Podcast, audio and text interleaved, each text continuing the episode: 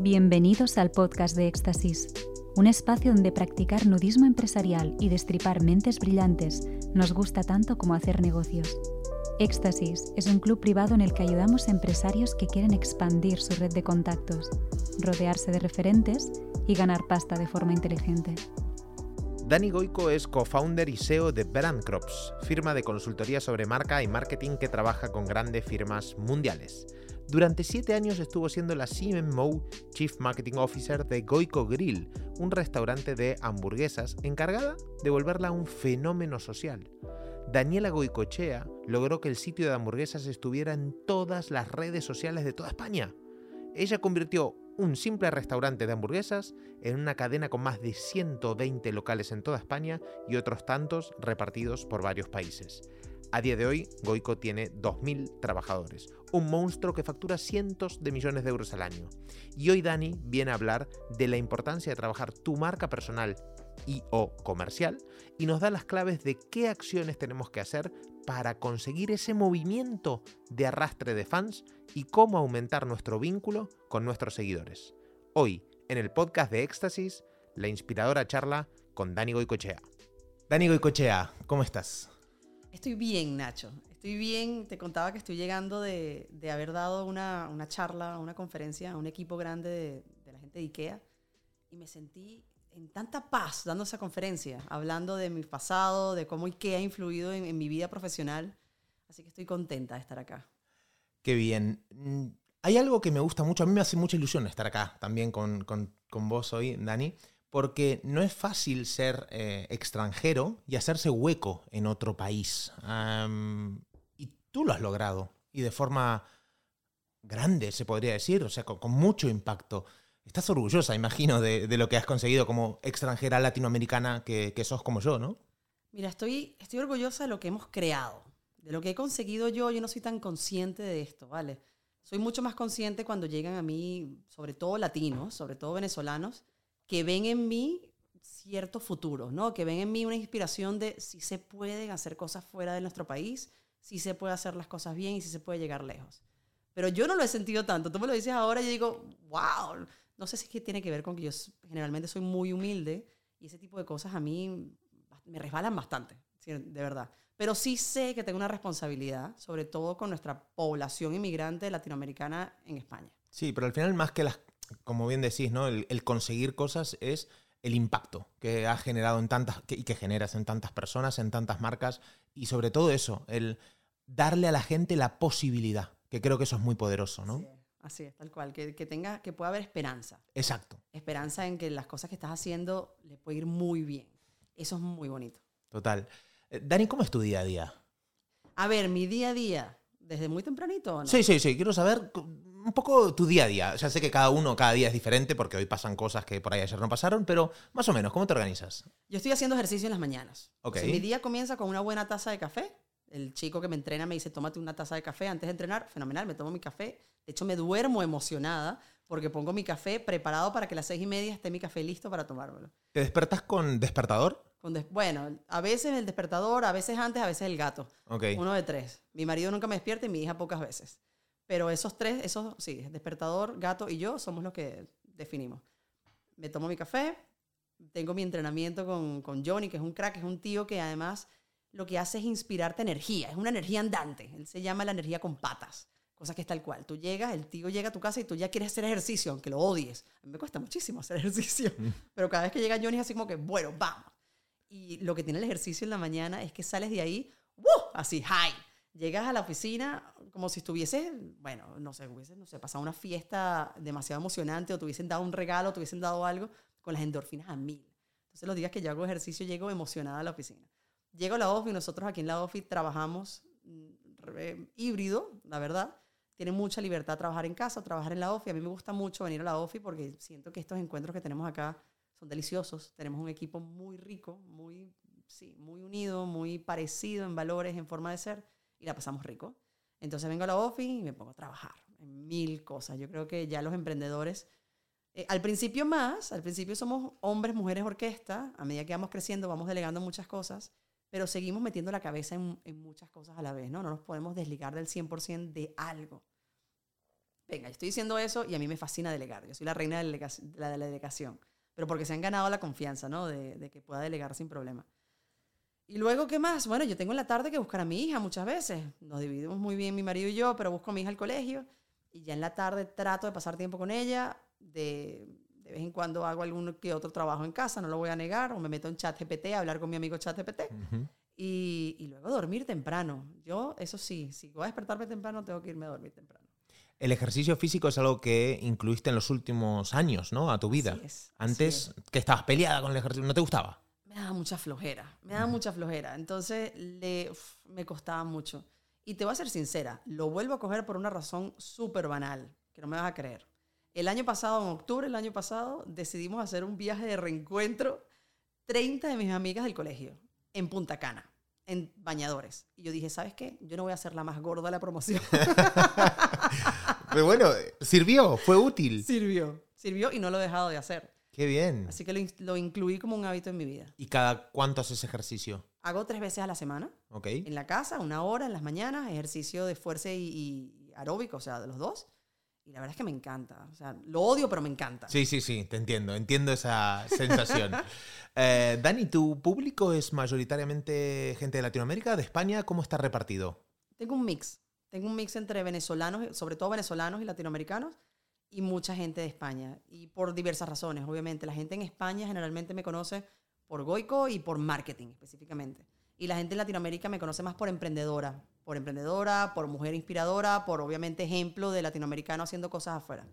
Pero bueno, todas esas cosas se unen en, mi comunidad y a veces consigo fusiones, ¿no? De gente que entre ellas se conocen, españolas con venezolanas, que no sé, o sea, me, me parece muy cool lo que pasa en mi audiencia porque he empezado a unir ambas culturas.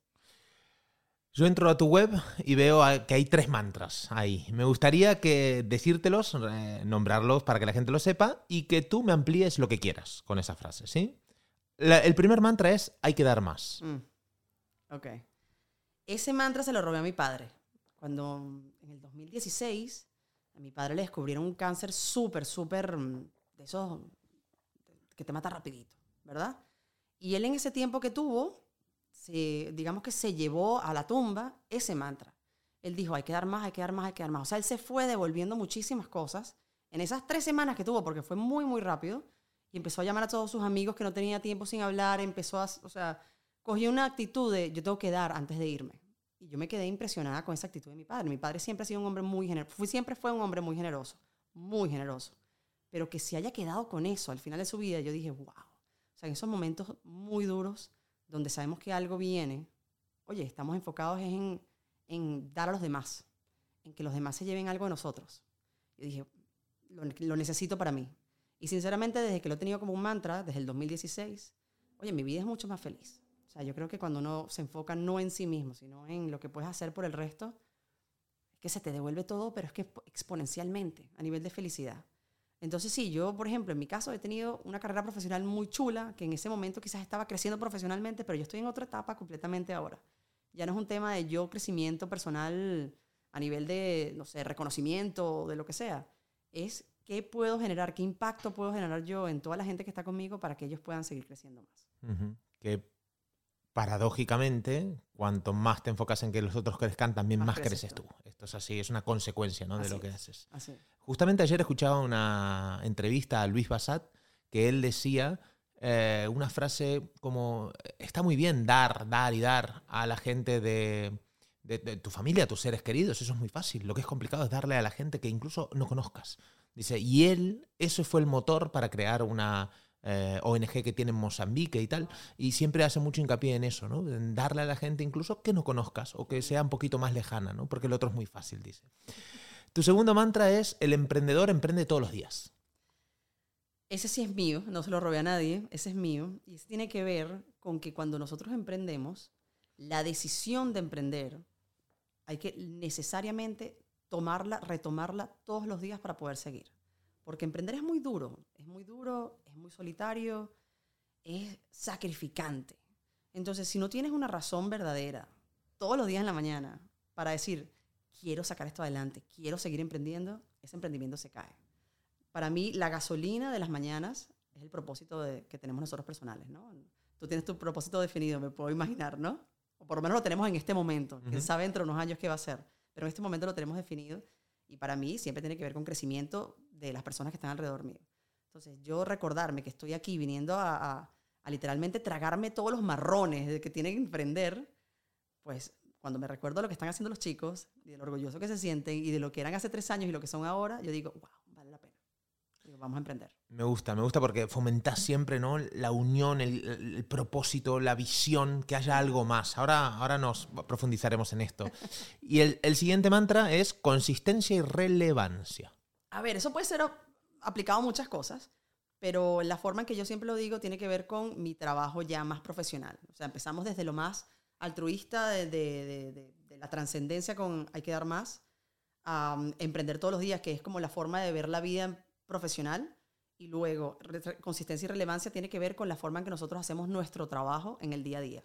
Nosotros nos dedicamos a redes sociales. Eso es lo que yo sabía hacer en Goico, es lo que hago hoy por hoy, lo que mejor hacemos hoy por hoy. Y siempre nos planteamos que todo lo que nosotros hacemos tiene que ser consistencia con nuestra marca. Cuando una marca deja de ser consistente a sus valores, a su propósito, a, a- a lo que viene haciendo por un tiempo, deja de ser creíble o deja de ser auténtica. Y por otro, por otro lado, tiene que ser relevante. La relevancia, sin la relevancia nos estamos hablando nosotros mismos. Si yo vengo a hablar en mi Instagram, me pongo a hablar en mi Instagram sobre gatos, a mí me encantan los gatos, pero a la gente no le va a interesar los gatos. Y eso no quiere decir que tengo que ser una persona distinta a la que soy. Pero tengo que entender que hay cosas que le tengo que subir y bajar el volumen dependiendo de con qué audiencia estoy. Ser relevante en el momento indicado. Hay una cosa que me encanta tuya, Dani, es que haces mucho hincapié en, en la lectura, en los libros, que son como grandes mentores en papel, que dices tú, ¿no? Eh, ¿Tenés el hábito de lectura diaria, por ejemplo? o- ¿Sí? ¿Cu- ¿Cuándo lees generalmente? Escucho, no leo, porque la verdad es que es complicado sentarse a coger un libro, pero escucho audiolibros todas las mañanas en el coche. Ah, ok. Todas las mañanas y en las tardes. Mi vía de mi casa, perdón, de casa no, primero del colegio hasta la oficina, es escuchando audiolibros. Y luego de la oficina al colegio o a la casa, es también escuchando audiolibros. ¿Te pasó algún momento de decir, wow, pam, esta idea, necesito Sí. frenar, tengo que apuntar algo? tengo-". horrible. Eso es horrible porque siente que "Bueno, vas a chocar, Daniela, vas a chocar, vas a chocar. O sea, no, aguántate, guárdala, guárdala, guárdala. Pero sí, uno consigue formas para, para guardar esas ideas. Eh, Dani, ¿todos tenemos una marca personal? Sí. Wow, qué fuerte que digas esto hoy, porque justamente ayer estaba hablando de esto.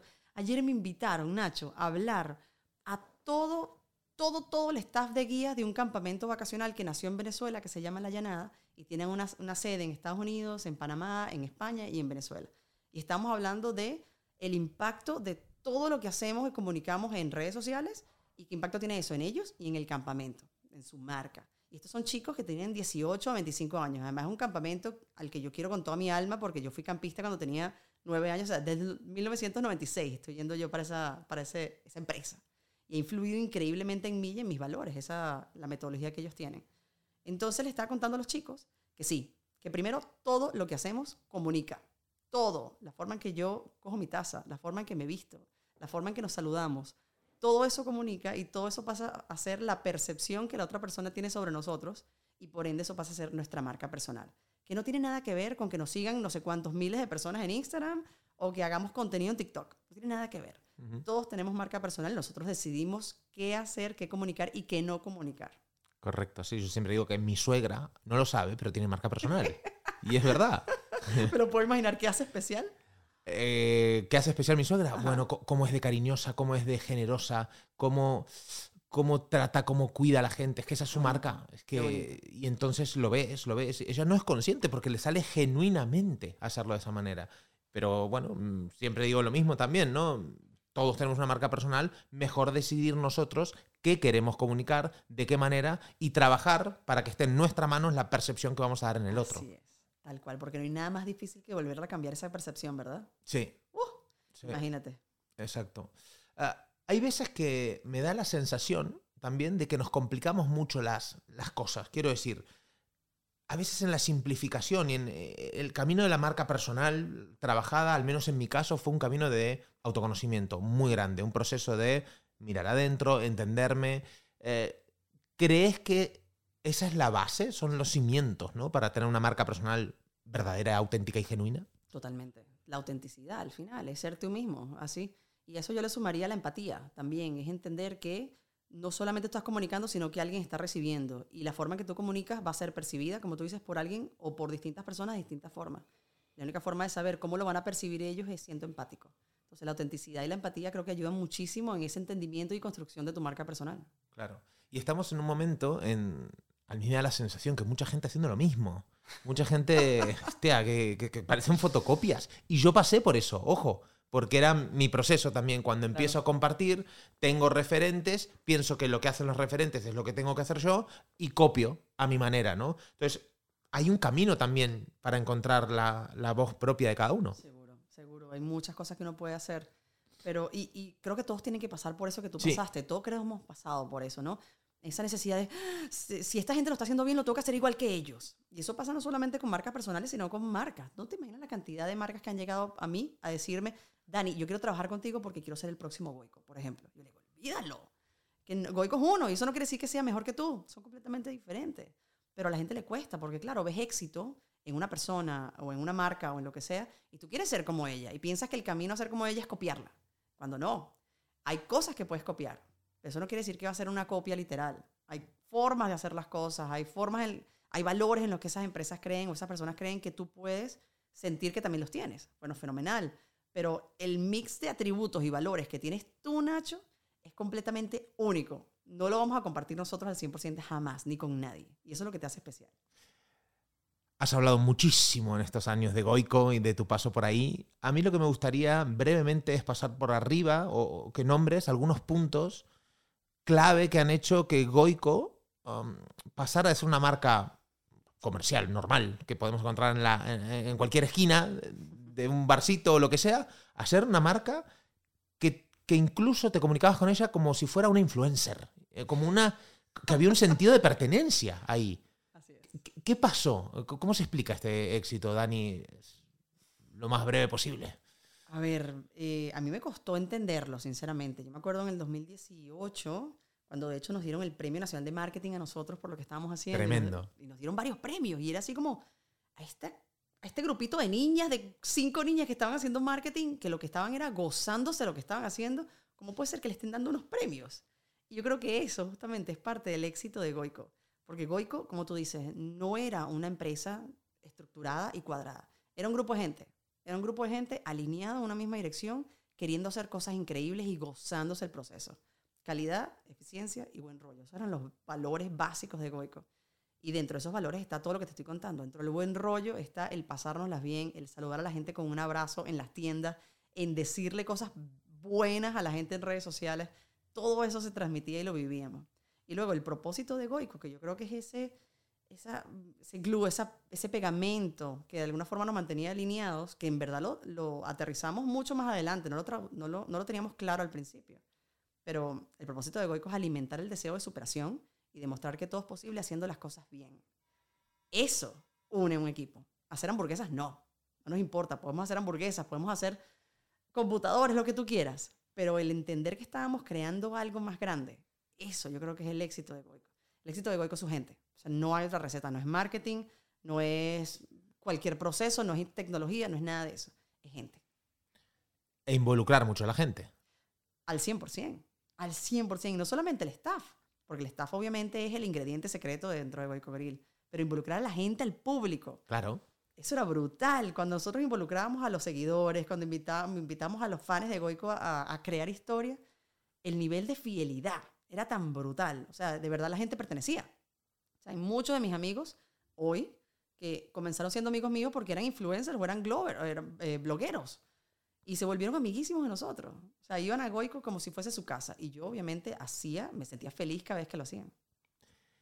También haces mucho hincapié en el storytelling, en contar más la historia, la narrativa que hay detrás de, de los mensajes de las personas o de las marcas, ¿no? Eh, ¿Tan poderoso es contar historias. Dani? Bueno, me encanta que tú me hagas esa pregunta, así como si no lo tuvieses clarísimo, ¿no? Por supuesto. La historia viene de toda la vida. O sea, la historia de la humanidad se ha construido a base de historias que nos vamos contando, ¿no? Y, y las historias son muy poderosas, muy poderosas, mucho más que datos, mucho más que cosas racionales. Y eso que yo soy súper racional, muy racional. Pero cuando le cuentas una historia a una persona, que, y además una historia real, que se siente que es real, inspiras. No, no le estás enseñando algo, estás inspirándolo a hacer algo. Y eso es aún más fuerte. Yo te puedo enseñar a hacer muchas cosas, pero hasta que no te inspiro a que tú la quieras hacer, a que la quieras llevar a más, esa historia pues es simplemente una enseñanza que te va a quedar en la cabeza. Las historias inspiran a hacer más, a llegar más lejos. Yo creo que ese es el poder. Y lo que decíamos antes, ¿no? El, abrir la posibilidad de que hay un camino, de que hay esperanza, de que las cosas pueden cambiar, de que puedes mejorar. Así es. Así es.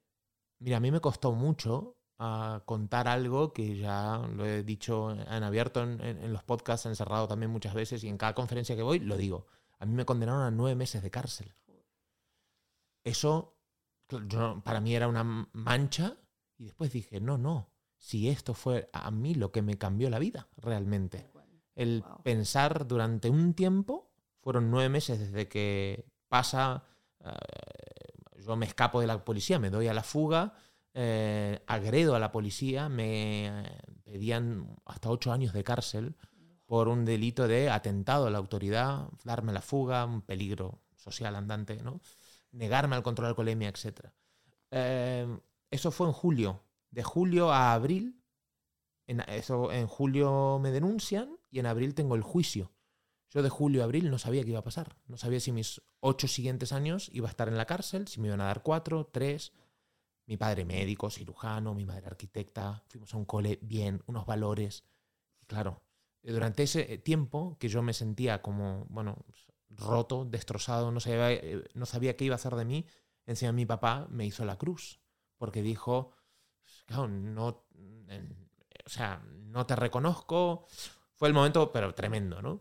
Y mm, al final negociamos, me pone una condena de nueve meses de cárcel, pero no entro a la cárcel, ¿no? Pero esos nueve meses fueron los peores de mi vida en cuanto a estrés, ansiedad. Cada vez que veía un coche de policía pensé que me iban a buscar. Cada vez que tocaba en el timbre en casa pensaba que venía la policía a arrestarme y me llevaba. Entonces ya tenía, bueno, en fin, me pensé en Argentina, pasaportes, o sea, de todo, de todo. Y, y nunca me atreví a contarlo hasta que lo conté y desde ahí el, el apoyo de la gente, la...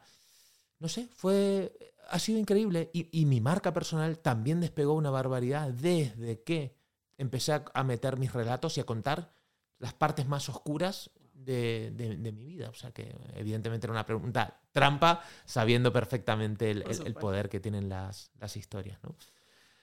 Em,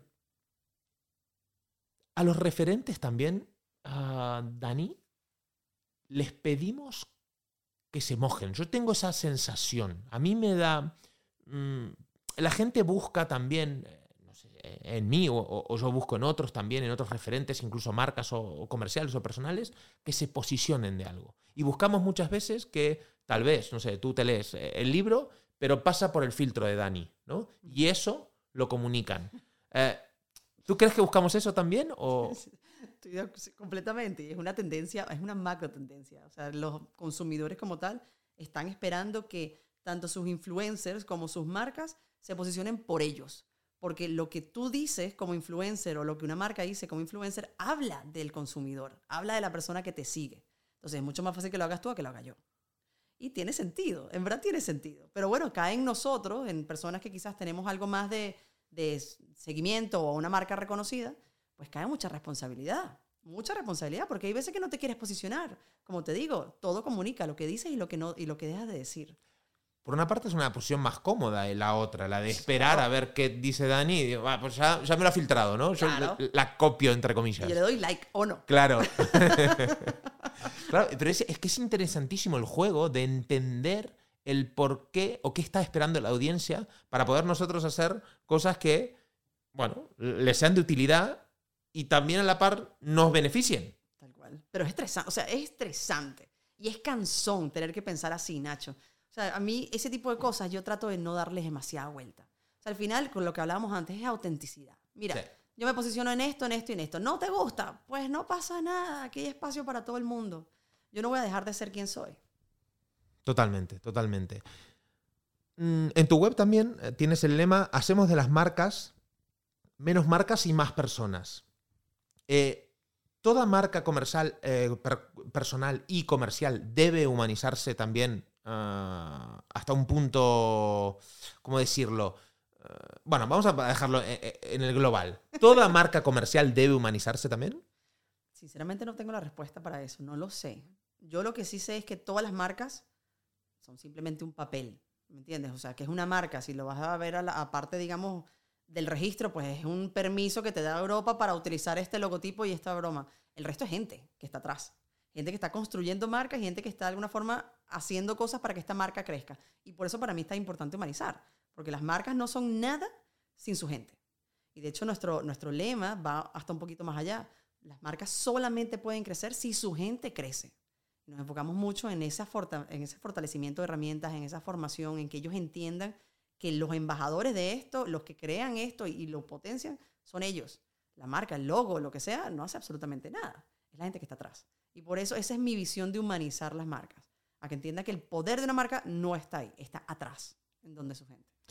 ¿Y si eres una marca personal? ¿Ese proceso de humanización pasa por contar que otras cosas más personales? ¿Cómo lo harías?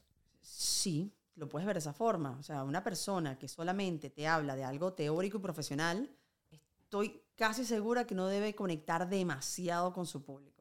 Al final somos gente y somos gente integral y cada una de las personas empatiza por distintas cosas. Puedo empatizar por cosas de marketing, pero también empatizo porque tú pasaste por esto o pasaste por aquello.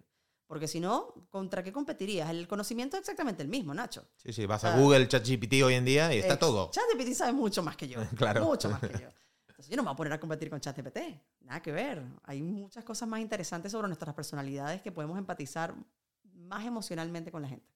¿Ves cierta tendencia en diferentes creadores de contenido, incluso marcas comerciales también, de pasar de tener una audiencia a tener comunidad? Sí, sí hay bastante. Está bastante, eh, está claro, yo creo que tiene que ver con eso, porque te das cuenta que quizás empezaste a influir en unas personas por un tema específico, marketing, finanzas o lo que sea, pero te das cuenta que esa comunidad que has creado tiene mucho más potencial, mucho más allá del financiero o el marketingiano o lo que sea. Pueden compartir muchas cosas más. Entonces, cuando le das un carácter más de comunidad, no es solamente tú hablas conmigo, sino que entre ustedes pueden hablar y conectar, porque tienen muchas cosas en común, se hace mucho más fuerte, se hace mucho más un movimiento, un nicho, algo fortalecido. Porque si no sería, bueno, como si ves a un celebrity en la televisión. O sea, es una conexión que simplemente, bueno, yo lo sigo y ya pero cuando lo invitas a ser parte de lo que estás construyendo y además los integras a todos, oye, ahí, coge nivel la comunidad. Totalmente, eso es mucho más poderoso. Aparte te da una satisfacción mucho más grande, que es decir, el impacto que estoy teniendo. Me, realmente me, esfuerzo en que esta gente mejore sus vidas en, en algún aspecto, ¿no? Esto es, yo tengo un, esto va dentro del club privado de Éxtasis, que es un club de de negocio y ocio, donde disfrutamos mucho de la vida y tratamos de crecer a nivel personal, profesional y económico. Siempre pasándola bien. Eso es la clave, ¿no? Y, yo siempre les digo, la verdad, les digo, yo quiero que tú pienses que pagas muy poco por estar acá adentro. O sea, que es verdaderamente rentable. ¿Pero por qué? Porque conectas con gente que hablas el mismo idioma, eh, tenemos un coworking online, tenemos una coctelería, tenemos lugares de encuentro, eventos. Pero sobre todo lo que tenemos es gente que te entiende, gente que te sentís apoyada, gente que decís, chicos, tengo un problema, necesito esto, necesito lo otro. Y hay una red de soporte y de contactos que hace que, estemos mejor, que vivamos mejor, ¿no? Qué maravilla, eso suena espectacular. E, es espectacular, está siendo espectacular y está siendo un éxito porque está hecho desde otro lado, desde el lado verdadero y genuino de decir, ostras, es que si tú ganas, yo gano, ganamos todos. Eh, en esa mentalidad más de, cooperación y no tanto de competencia, porque realmente lo pensamos así. Yo lo he vivido en mi vida. Claro. Cuando yo colaboro, creo sinergias, por más que, claro, aquí dentro, dentro de la, comunidad hay gente que se dedica exactamente a lo mismo que, que, a mí. Digo, pero si te va no bien. Pasa nada. Que no pasa nada. Hay lugar para todos. Así es. Es que, bonito. Es que, es que, es una manera de pensar ¿no? totalmente diferente. Todo parte de, de la mentalidad para mí. Dani, yo hice un reposicionamiento de marca muy grande. Hace unos años me enfoqué mucho en, en, en enneagrama, en desarrollo personal, en espiritualidad, porque es, claro, todo el, tema de la, de la cárcel, de la libertad. Claro, eso me, me, llevó a darme cuenta de todos los errores que había cometido en mi vida, del por qué había llegado al punto en el que estaba y que, que había hecho mal, que era casi todo. Eh, así que a partir de ahí, pues me metí, ¿no? Pues yo siempre digo que la gente cambia por dos motivos, por inspiración o desesperación y el 99% cambiamos por la segunda vía. ¿eh? Yo no me libré de la segunda y, y bueno, empecé a hablar mucho de Enneagrama, que fue una herramienta que a mí me ayudó mucho a ubicarme, a entender el por qué eh, estaba en el punto en el que estaba, las decisiones que había tomado. Y claro, todo este camino de, de- de- de crecimiento personal fue lo que me, a mí me, me cambió la vida. Luego, aplicando todo esto, esta nueva manera de estar en este mundo, digamos, pues volví a compartir lo que a mí me gusta. Yo estu- estudié marketing, periodismo de profesión, tengo, soy emprendedor desde hace pues casi 15 años y empecé a, compartir mi, mi proceso como empresario, como inversor.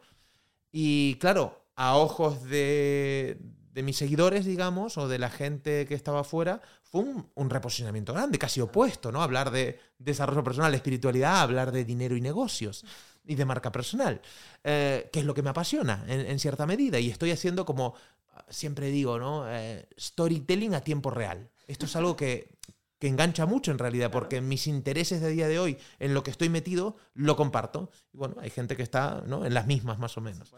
Y ¿cómo dirías? También hay mucha gente que se está reinventando eh, en estos momentos, ¿no? Eh, ¿cómo- ¿cómo, ¿Cómo se hace un buen reposicionamiento de marca? ¿Por dónde empezamos? Qué buena pregunta, qué buena pregunta. Y yo creo que antes de meternos en algo teórico, técnico, de cómo hacer un reposicionamiento, hay que meterse en la cabeza que hay un chip que de alguna forma hay que encender, que es el chip de la resiliencia. O sea, si no estás dispuesto a cambiar, el reposicionamiento no va a funcionar.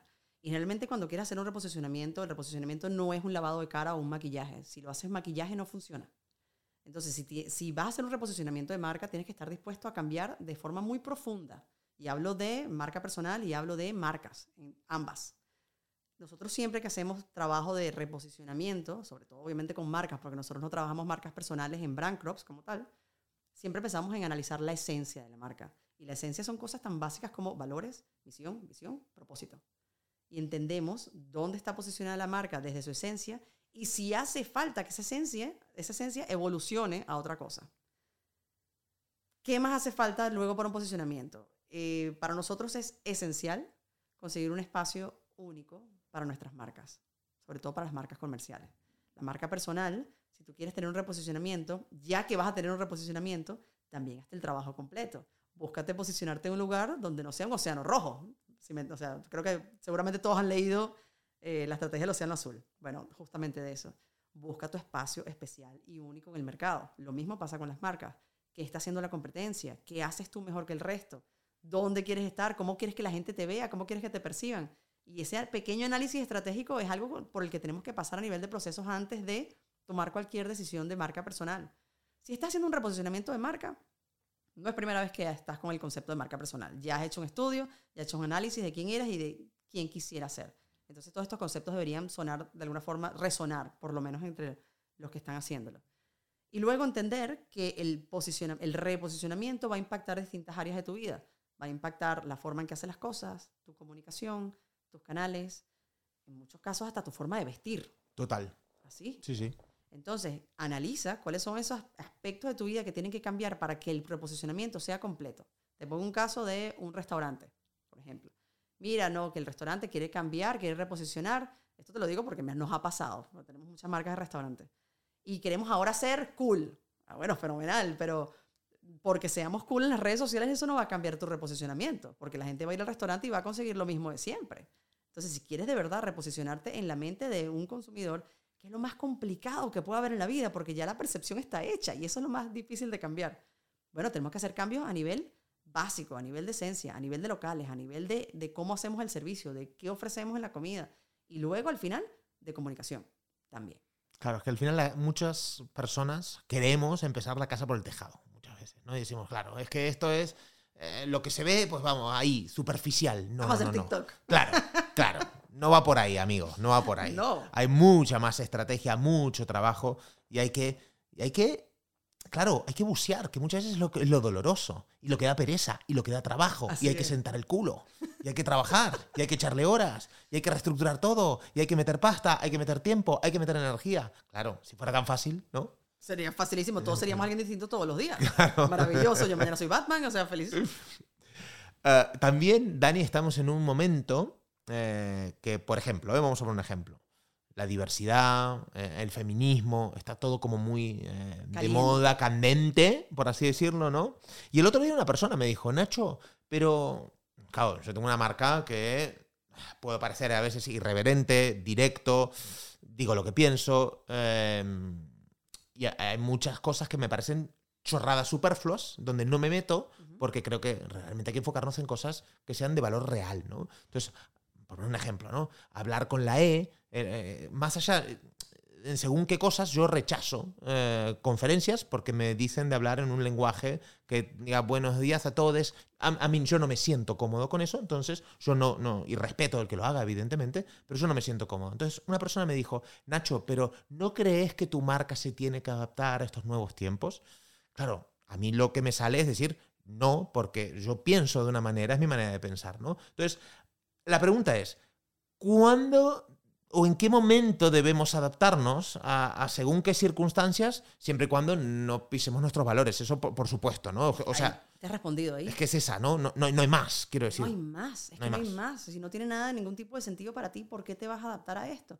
Ahora, obviamente, y tenemos que ser conscientes que la decisión de no adaptarnos tiene un impacto Y tiene unas consecuencias. y tiene unas consecuencias, pero las tenemos que asumir. O sea, no, no podemos dejar de hacer cosas o hacer cosas solamente por pensar que van a pensar los demás sobre nosotros, sobre nuestra marca personal.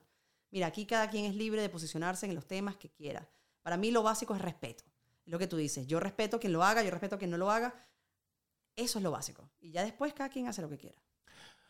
Totalmente. Un concepto que a mí me cambió absolutamente, pero tuvo un impacto brutal en mi vida. No sé si conoces la ventana de Overton. ¿No? Pues es un concepto político que dice que, en este caso, por ejemplo, ir al centro, ¿no? Vamos a un espectro que sea así, pues estar en el centro para el PP y para el PSOE, ¿no? Llevado a la política, es interesante. Porque ¿qué buscan? Pues no salirse del medio, ir a la masa, intentar caer bien a casi todo el mundo.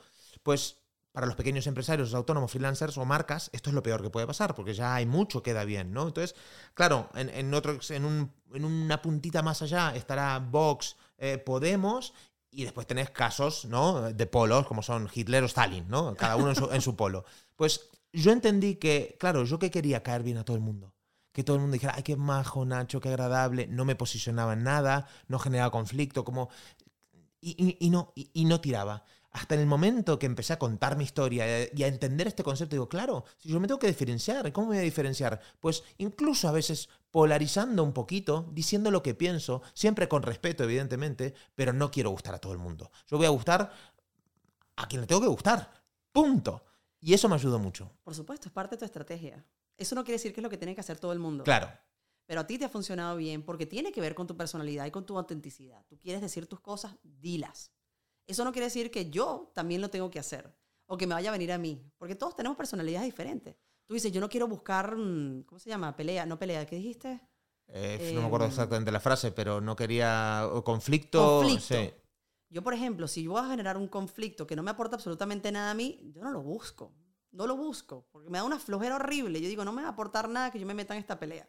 Pero, ¿me entiendes? Cada uno, cada uno le da valor a lo que le tiene que dar valor. Y eso es lo bonito. Claro. Por eso lo que es tan importante es el proceso de autoconocimiento. Es decir, quién soy, a dónde quiero ir, cuáles son mis valores, dónde me siento cómodo, haciendo qué cosas, etcétera, etcétera. ¿no? Así es. Pero esto es el básico. Em, vamos a hablar un poquito de redes sociales. Dani, ¿hay alguna marca o persona a la que no le hayas recomendado estar en redes sociales? No. no. Lamentablemente todavía no conozco la primera marca que no haya que recomendarle esto, estamos hablando de una tendencia mundial que ya tiene muchos años y que, y que no se va para ningún lado. Y que sabemos que es la única forma, no, la única no, pero es uno de los mejores canales de llegar a un tú a tú con el cliente. Eh, que todos tenemos las, redes, las mismas redes sociales la misma forma de comunicar. No, cada marca tendrá sus redes, cada marca se meterá en alguna y en otra no. Yo lo que sí es que no le recomiendo a todo el mundo que se meta en TikTok. O no le recomiendo a todo el mundo que se meta en Facebook, o en Instagram, o en BeReal, o en Twitch, o en lo que sea. Cada quien tiene su audiencia. Lo que sí es que cada vez estamos más conectados y eso no va para ningún lado. Es una tendencia, es una tecnología, digamos, de alguna forma exponencial, que lo que está es en crecimiento.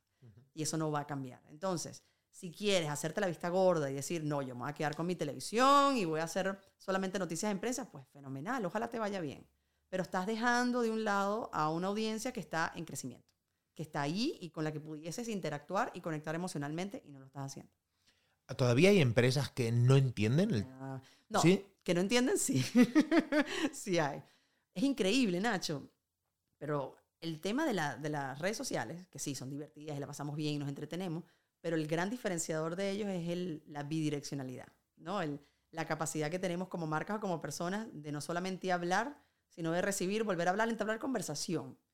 Y eso hay muchas marcas que todavía, después de tantos años del 2.0, ya estamos hablando del 3, del 4.0, todavía siguen sin entender. Piensan que las redes sociales es una extensión de la televisión para gente más joven. Wow, me, me sorprende que me digas esto, que a estas alturas, ¿en Es serio? increíble, pero pareciera, mientras más grande es la empresa y más de toda la vida es la empresa, esto tiende a pasar más. Lo que sí estoy viendo es que sí hay una buena nueva camada de encargados, de directores de marketing, de gerentes de marketing, de encargados de redes sociales, que ya están entrando para disruptir estas empresas, ¿no? Para de verdad meter estrategias completamente nuevas que sean, como nosotros decimos, social first, que estén creadas es para conectar. Claro. Mm, todavía tengo ah, ciertas barreras con TikTok. O sea, soy, soy medio, soy medio boomer ahí. ¿Tú cuántos años tienes? 37, ¿no? Ya, no, no, eres joven. Sí, ¿vos cuántos tenés? Un poquito más, pero un poquitico más, no 39, 39. Ah, nada, bueno, somos, somos más o menos igual. Ah, Eh, lo mismo. entiendo perfectamente, pero, ostras, no termino de enganchar. No termino de enganchar, Dani. ¿Quieres que te dé una recomendación? Sí. Ciérrate Instagram, ciérrate Instagram un mes y solamente deja TikTok. Upa. Inténtalo. Donde solamente te puedas comunicar por ahí. ¿Sabes qué pasa? Que Instagram es nuestra zona de confort. Sí, yo estoy muy cómodo. Es demasiado cómodo, ya la gente nos conoce, sabemos perfectamente cómo montar un reel. En cambio, entras a TikTok, a TikTok no tienes ni idea por dónde empezar. Es como, "Ah, Dios mío, santo, qué flojera, no me sigue nadie, tengo que volver a empezar. Sí, y, y tengo la mala creencia de que ahí hay gente joven que, que, no, que no va a convertir realmente. Uf, Estoy así, estoy Y así. es posible que hoy por hoy sea así, pero en unos años no va a serlo. Entonces, no nos podemos quedar atrás. Nacho, no nos podemos quedar atrás. Vamos a ser boomers dentro de nada si no nos ponemos las pilas. Sí, sí, ya tengo el pensamiento boomer, imagínate lo que te estoy diciendo. Cuidado. que la idea está aquí. Y, hay- y yo soy en eso, soy súper, mm, digamos, pushy con la idea de que hay, que hay que embrace, perdón que me salieron todas las palabras en inglés, hay que abrazar las nuevas tecnologías, hay que probarlas, hay que entenderlas, hay que ponerlos justamente en los zapatos de la gente más joven y por qué están utilizando TikTok y por qué cada vez pasan menos tiempo en Instagram. Ujú.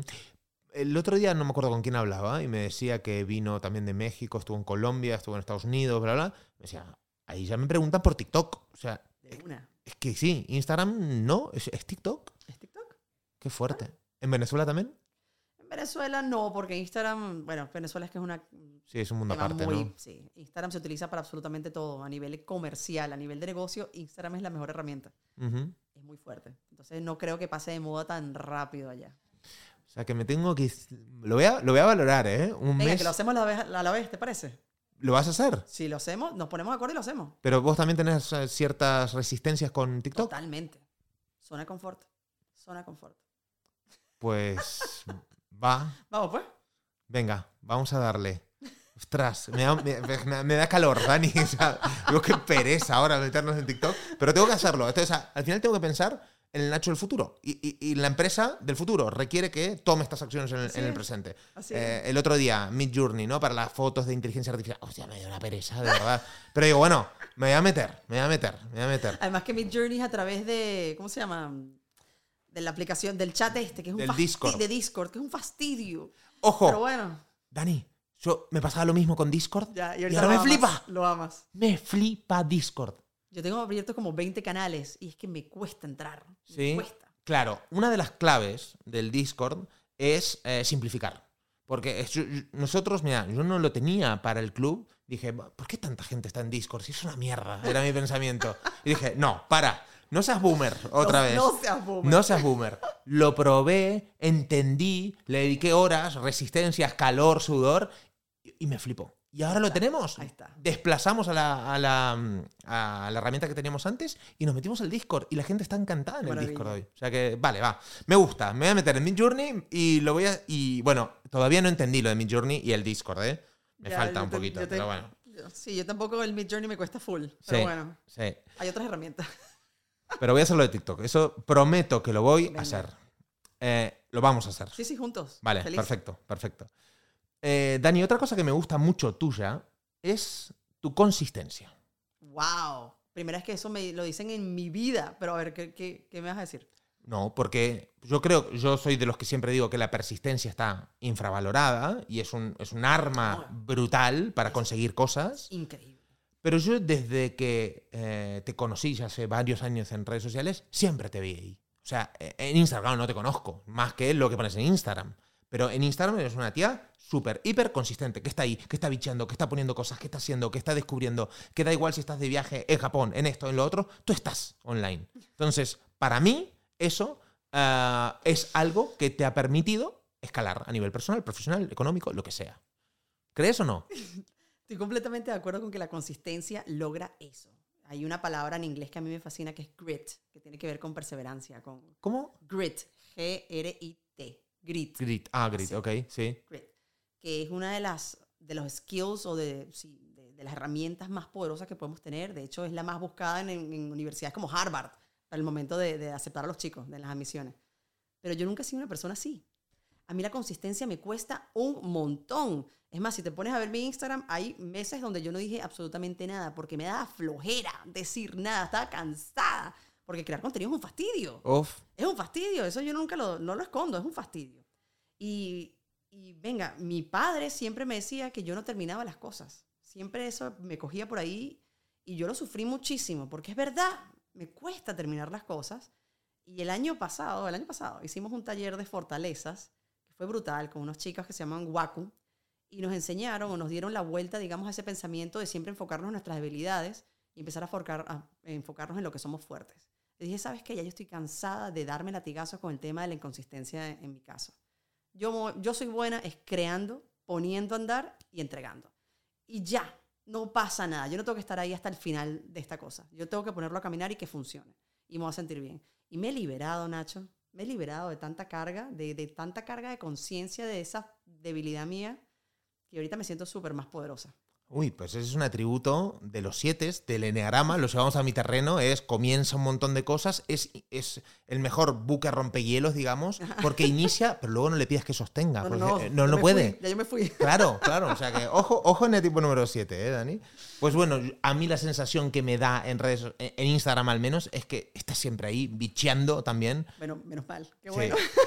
Eh, e innovando, que creo que también la innovación, eh, no sé si será uno de los mandamientos para tener una, una- una marca que destaque, tal vez. El día que dejamos de innovar el día que dejamos de crecer, comenzamos a morir. Y eso es también mantra, forever. Y el día que nos quedamos atrás y dejamos de, de- de utilizar TikTok y de renovarnos, nos convertimos en un dinosaurio. Y eso es básico, básico para mi sector, básico para el tuyo, básico para todo lo que hacemos en la vida. No queremos ser boomers, no. Queremos- yo, yo soy generación Z, ¿vale? Así, con mis 39 años soy generación Z. Y eso tiene que ver con la mentalidad, que siempre estar encima de las tendencias, encima de lo nuevo y probarlo y darle por lo menos el beneficio de la duda a las cosas que están pasando. ¿Qué errores comunes eh, detectás ahora en gente que, por redes sociales, por ejemplo, o en marcas personales o cuentas que no crecen o que no consiguen los resultados que esperan, por ejemplo? ¿Sabes que me preocupan más las cuentas, sobre todo hablando de marcas personales, que crecen demasiado, muy rápido? Ok. Porque estamos en un momento donde eh, el crecimiento depende del algoritmo, de pocas cosas más. Si el algoritmo está viendo que se está yendo bien un tipo de contenido, te lo va a viralizar y te va a ir buenísimo, vas a tener no sé cuántos mil followers nuevos, no sé cuántos mil comentarios, lo que sea, pero tú no tienes ni idea a dónde se te viralizó ese contenido, no tienes ni idea de dónde es tu audiencia nueva, quién te está siguiendo, si esta gente conecta con tus valores o no. Entonces, te lo juro que actualmente me da mucho más miedo la gente que por algo que se le ocurrió al algoritmo, se le viralizó el contenido y de repente es influencer. De la nada, de hoy para mañana. Sin haber tenido un proceso de estrategia, sin haber tenido un proceso de creación de marca, de entender cómo influye esta persona, qué impacto puede tener en esta gente que le está siguiendo. Eso me da mucho miedo. Las marcas es muy difícil que no crezcan, que perdón, que crezcan rápido. Las marcas les cuesta muchísimo cre- crecer en redes sociales. Pero no pasa nada. Puedes ir creciendo poco a poco. Perdón, Dani, ¿hablas de marcas tanto personales Marcas- como no, las comerciales? marcas comerciales. Comerciales. Las anteriores vale. en las marcas personales, ahora Sí. las marcas comerciales. Ok. Es mucho más fácil crecer para una persona, Sí. porque empatizas mucho más, ¿no? Una marca al final sigue siendo una empresa. Sí. Y bueno, tienes que conectar verdaderamente para seguir. Nosotros, por ejemplo, uno de nuestros clientes es Conservas Albo. No sé si alguna vez has probado Conservas Albo. Es una marca de toda la vida española, latas de atún. Seguro que las he probado. Seguro, en tu casa estoy seguro que tu madre compraba o compra esas, esas conservas.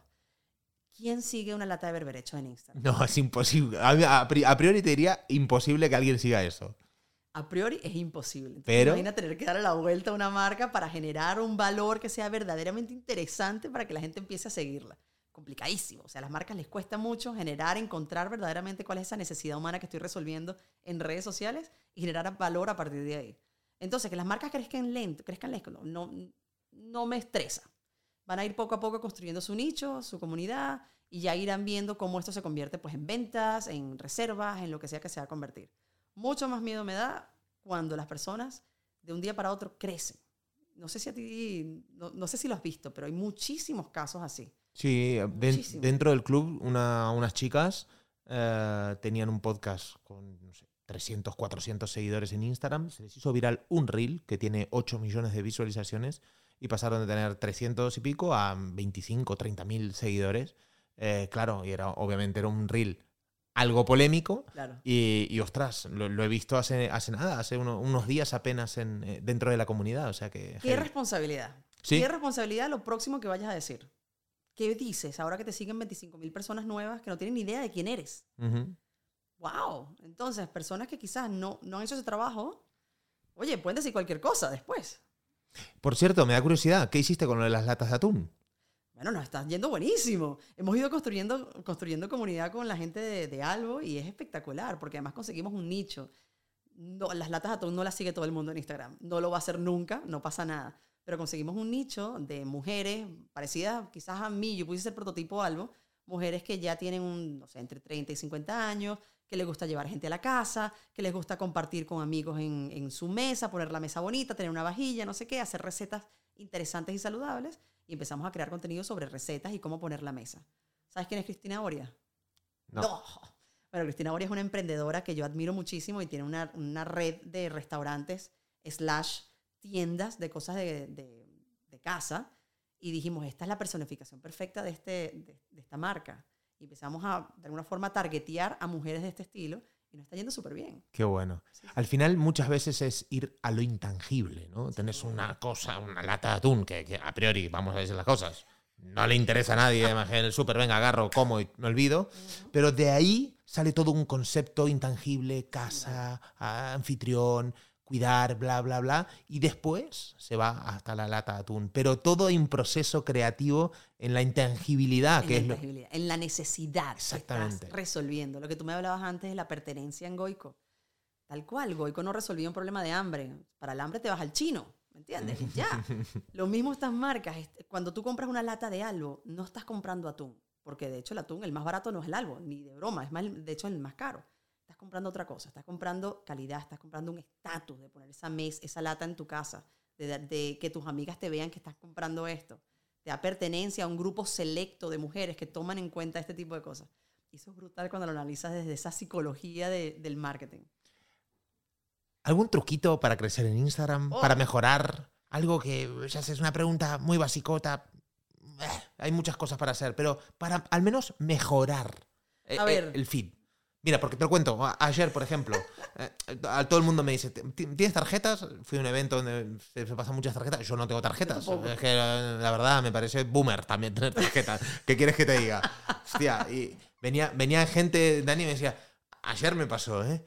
Hola, que no sabía, ni yo yo no sabía quién era ella, ni ella sabía quién era yo, evidentemente. Bueno, viene así y me dice, hola, pum, mira la tarjeta, adiós. Así. Así. Y digo, hostia, ¿qué- a ver, ¿qué, qué pretende esta mujer? Quiero decir, ¿la meterá a la basura? ya, esta ya le pagaron para que saliera de todas las tarjetas en el evento y ya. Claro, es, es tremendo, ¿no? Entonces, ayer, eh, cuando me pedían tarjeta, decía que no tengo y le digo, Instagram, es lo primero que me sale, ¿no? Y la gente veía mi feed y decía, ¡ay, qué chulo! ¡ay, qué cuidado! ¡ay, qué bien! Y digo, ¡ah, qué guay! Pues me- como que me puse orgulloso y contento Muy de esto. ¿no? Entonces, algunos truquitos ahí para mejorar al menos en el primer impacto nuestro, nuestro feed. Eso que tú cuentas es brutal, porque nosotros vemos Instagram siempre como un embudo de conversión, ¿verdad? En sí mismo. En esta herramienta tú puedes tener etapas de reconocimiento de marca, etapas de consideración y etapas de conversión. O sea, como si fuese una marca comercial, también aplica para marcas personales. Y en verdad, el último momento o la última decisión antes de darte follow a ti es tu feed. Ese es tu CV, digamos, digital social, y ese CV tiene que estar súper bien cuidado. En poquísimas palabras tienes que de alguna forma diferenciarte del resto de las personas que hacen cosas parecidas a ti. Y esas últimas seis publicaciones, que siempre son distintas porque son las últimas, tienen que estar pensadas en que están transmitiendo lo que tú quieres transmitir. En que si esta persona ve eso y dice, ah, mira, me gusta, te siga. Por ejemplo, si eso es lo que tú quieres, que te sigan. Em, truquitos para crecer. Este, o sea, ser consistente. Venga, la consistencia vuelve a mí toda la vida, pero es que en redes sociales es muy importante. y ser relevante con tu público. A eso le puedes sumar cosas más técnicas. O sea, no vamos a esconder que al final las redes sociales son negocios. Son negocios, como cualquier otro. ¿Y qué quiere la red social? ¿Qué quiere Instagram? ¿Qué quiere TikTok? Que tú pases tiempo ahí. Entonces, mientras tú te alinees con ese algoritmo, te alinees con esos chicos de TikTok, con los niños de, de, Instagram, para mantener a la gente en el canal, ellos van a ser amigos que tuyos y te van a tratar bien. Entonces, si tú quieres crecer en Instagram, entiende primero el modelo de negocio. Entiende por qué Instagram o el algoritmo de Instagram recomienda o no recomienda ciertas publicaciones y trata de adaptarte a lo que ellos vayan haciendo. Eh, por ejemplo, hace 3, 4 años que salieron los Reels.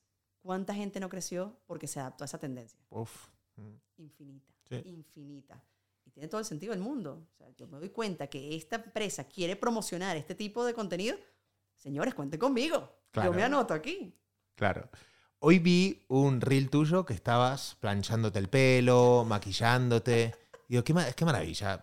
a mí, las veces que he hecho eso, también haciendo la maleta. Hoy no me dio tiempo, pero iba a hacer también un vídeo haciendo la maleta. Eso a la gente le flipa. A la gente le encanta eso. Y, aparte, porque lo mezclaste muy bien con contenido de valor, bueno, interesante. con una chorrada. Con, una, con algo natural del día a día. Sí, sí, sí. ¿No? Y algo, hay veces que, por eso digo, que a veces nos complicamos tanto las cosas y decir, hostia, venga, darle al rec acá mientras hago, mientras preparo una ensalada, mientras me preparo un tupper, mientras lo que sea, y de repente, pues, pues le doy, ¿no? Volvemos a la autenticidad. Sí. Que volvemos a ser tú, a, no darle demasiadas vueltas a las cosas. Además que cuando le damos demasiadas vueltas a las cosas, no solamente nos enrollamos, sino que dejamos de hacer cosas. Porque sentimos que tenemos que tener esta producción perfecta, todo, la cámara, la edición y no sé qué. Y para que eso pase, tienen que pasar meses, seguramente. Porque te va a dar fastidio hacerlo. Pero nada, si tú coges el teléfono, el móvil y te grabas haciendo esto y dando el contenido que ibas a dar con toda esa producción, va a tener el mismo impacto. Es más, va a ser mejor. Va a ser mejor, va a ser mejor porque aparte, un Instagram, digamos, ¿no? Todo tan perfectito. Es a nadie le gusta. Hostia, eh, eh, está demasiado pensado. Demasiado pensado, tal cual. No es auténtico, es, hay una trampa por ahí. Sí, en algún lado me van a enganchar ahí raro. Sí, sí, sí. Algo me van a vender. Eh, por otro lado, ¿qué tenemos que, que evaluar para saber si lo estamos haciendo bien eh, en redes sociales, más allá de los parámetros obvios a tener en cuenta de, bueno, crecimiento en redes, eh, número de visualizaciones tal vez. Mm, a ver, antes de tomar KPIs, digamos clásicos KPIs dentro de las redes sociales, creo que hay que tener definidos objetivos. Si tu objetivo es tener followers, tu KPI son followers. Si tu objetivo es generar ventas y conseguir clientes para tu negocio o tu marca personal, tu KPI son ventas y leads para tu marca personal. Que luego eso se aterriza en, bueno, en tráfico a mi página web, en engagement, en lo que sea. Pero es que sí he conocido muchas marcas personales, sobre todo estas que han crecido tan rápido que nunca se vieron en esto, sino cuando les tocó, que sus objetivos siguen siendo followers. Claro. Y, es normal. Ya, pero ¿para qué? ¿Pero para qué? ¿Para qué los quieres? ¿Qué quieres hacer con esta gente? O sea, es un tema de ego, es un tema de, llegar a un millón de followers, es para qué? Si tú no mides esto, ¿en qué se convierte esto de tener followers? Bueno, fenomenal si te hace feliz y te divierte hacerlo, pues, pero no, no es un negocio. No es un negocio, no es una marca personal con objetivos negocio. Y otra cosa a tener muy en cuenta, es obvio, pero quiero recalcarlo para que por ahí a Nacho no le hacen caso, a Dani le hagan caso, es que de un día para otro no se consiguen resultados. No, Esto está... el que te diga resultados mañana es un... Use. Eso. Use de ahí.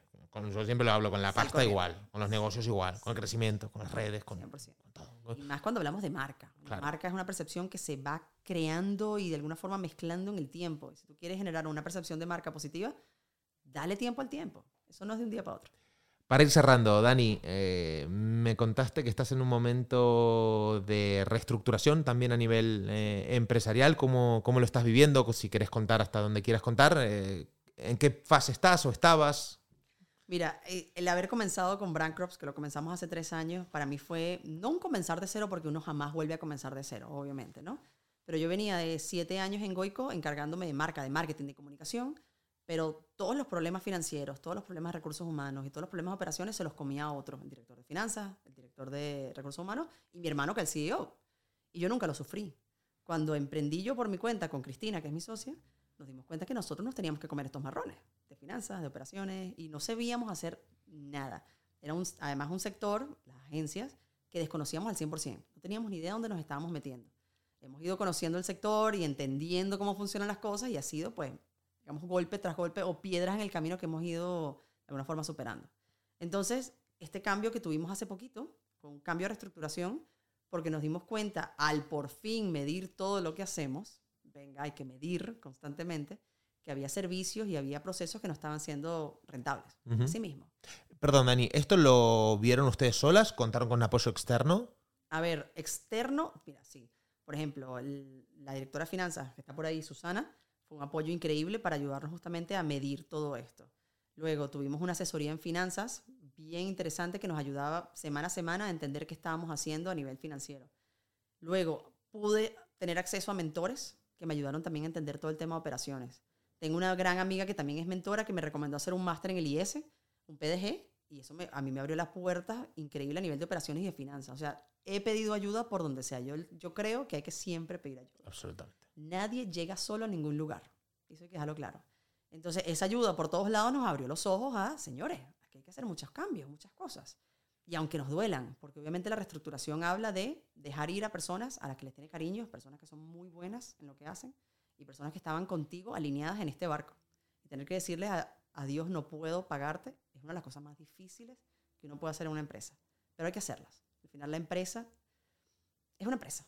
Es una empresa y si la empresa no da, no solamente le va a ir mal a esta persona, sino nos va a ir mal a todos. Y hay que tomar las decisiones correctas en el momento correcto. Entonces sí, venimos de haber, nosotros crecimos muy rápido, llegamos a ser casi 38 personas, éramos aquí en la oficina, en menos de tres años. Wow. Fue muy rápido. Y este fue un momento de decir, ya va. Si nosotros de verdad queremos seguir creciendo, porque a mí me encanta el crecimiento y yo quiero tener aquí no a 30, quiero tener a mil personas, tenemos que hacerlo bien. Y tenemos que echar un paso atrás, entender cómo vamos a ser rentables para poder crecer con los pies a la tierra. Y listo. ¿No te asusta tener, o sea, quiero tener a mil? O sea, ¿te motiva tanto que decís, ostras, ¿seguro quieres tener a mil? No lo sé. ah, vale. No lo sé. A mí me, encanta, o sea, me encanta. Y yo lo, lo que nosotros vivimos en Goico, Goico actualmente tiene 2.000 personas. Eso es una locura. Es una locura. Y, y saber que impactas en el día a día de cada una de estas personas es espectacular. Y, por ejemplo, ¿sabes qué me llena a mí? La gente que se va de Goico y emprende y crea su restaurante. O se va, hoy por ejemplo, que estaba con los chicos de Ikea, una de nuestras chicas, una chica inteligentísima, se la llevaron para Ikea a un puesto brutal. ¿Qué, qué hace si no sentirte orgulloso de esta gente? Igual aquí en Bancroft, se me han ido niñas a unos puestazos. Y yo digo, ¿sabes qué? Espectáculo. Qué maravilla verlos crecer. Entonces, si mientras más gente tengo, más cosas así puedo ver, pues obviamente quiero más. Qué bueno. Hay una... Mm, ostras, esto lo, lo, noté acá, no sé si te lo leí a ti o tú lo sacas, es que no, ahora ya no me acuerdo, pero... Seguro lo dijo alguien más inteligente que yo. No lo sé, vamos a ver. Que tengo apuntado, ¿eh? el momento ideal para darle más responsabilidad a una persona es antes de que esté listo. ¿Sabes de dónde es o no? No me acuerdo, pero no lo inventé yo. Eso lo leí en algún libro. Vale. Sí, sí, sí. Y es tal cual. Es tal cual, ¿eh? Porque si no se puede fastidiar y no tiene ese reto de terminar de aprender lo que tenía que aprender. Pero es difícil. El tema de la delegación es súper difícil. O sea, de cuándo das más responsabilidad a las personas o cuándo lo, le das un aumento, digamos, a nivel de, de responsabilidades. Porque tienes que estar súper pendiente de qué está haciendo, de cómo lo hace, de, no sé, demasiados detalles. Y si lo haces muy tarde, puede ser que sea demasiado tarde y las personas se te vaya por falta de motivación. Y si lo haces demasiado temprano, puede ser frustrante porque no tienes ni idea de cómo hacerlo. Entonces hay un sweet spot ahí de momento de, es el momento adecuado de darle esta responsabilidad. Y es que siempre te va a llegar, porque al final, si no, no, por ahí no habría crecimiento. Claro, claro. Si tú me das algo que yo sé perfectamente qué hacer, no crezco, no me motivo. Me voy. Dani, estoy muy contento por esta hora que pasamos juntos. Te lo digo de corazón, estoy feliz. Yo también, Nacho, me ha gustado muchísimo. Igualmente, muchas gracias por haber estado con nosotros en, Éxtasis y es un placer conocerte y aprender de, de ti. Igual de ti, Nacho. Un abrazo. A TikTok. No. Has escuchado el podcast de Éxtasis. Para más información sobre el club y cómo hacerte socio, visita éxtasis.club.